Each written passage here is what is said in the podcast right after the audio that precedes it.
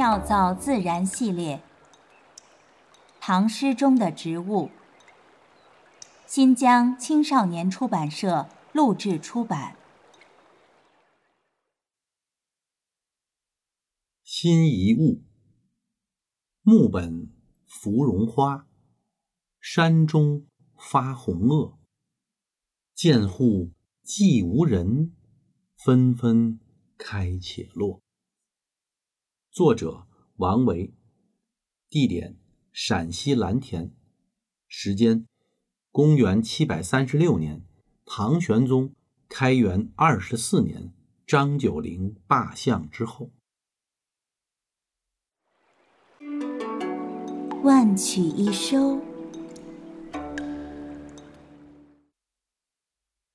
一片荒山野水，因他的精心营造，移步换景，遐迩闻名；一个年轻后生，因他的提携抬爱，生死相知，诗句广播。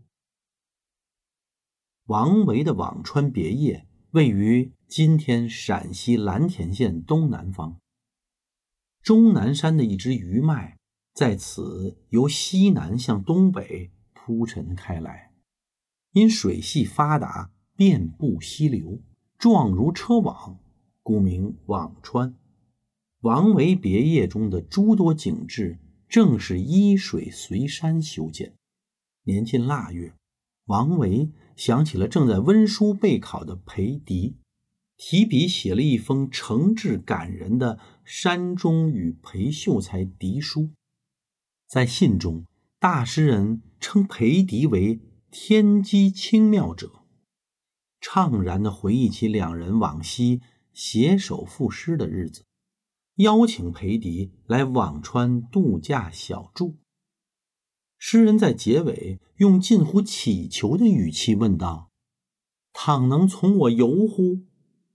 考完试的裴秀才如约而至，在这座世外桃源般的幽谷里。王维与裴迪缓步仄径，寻芳觅林，登临清流，对坐月中。两人的足迹踏遍别业的每一处景致，烹茶煮酒，赋诗唱和，各得五言绝句二十首。日后，王维将其集结编撰为《辋川集》。此首新一物。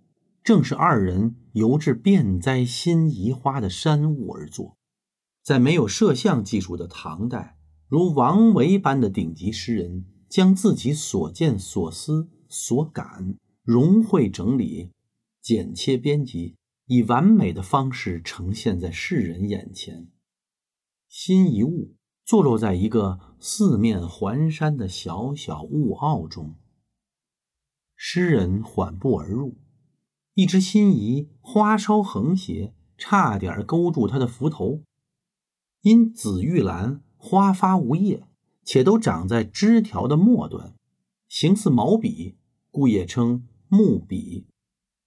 王维先给了这些小笔一个特写镜头：山中无人之地，心仪已发红萼，小小蓓蕾挺立枝头。蓄势待放，又娇俏可爱。接着，导演王摩诘将镜头一扫，交代了心仪生长的环境：涧户清幽，寂寂无声。时光在静默中悄然流逝。当镜头再切换回来，枝头的蓓蕾已经摇尽芳华，别枝而落。王维行云流水般的蒙太奇手法，赋予了画面崭新的深层含义，呈现出一种幽寂落寞的无奈。心仪是早花，每年迎春而发，无奈身处寂寂贱户，即便灿若红霞，暗香满盈，终归无人吟赏，抱恨别枝。妙造自然，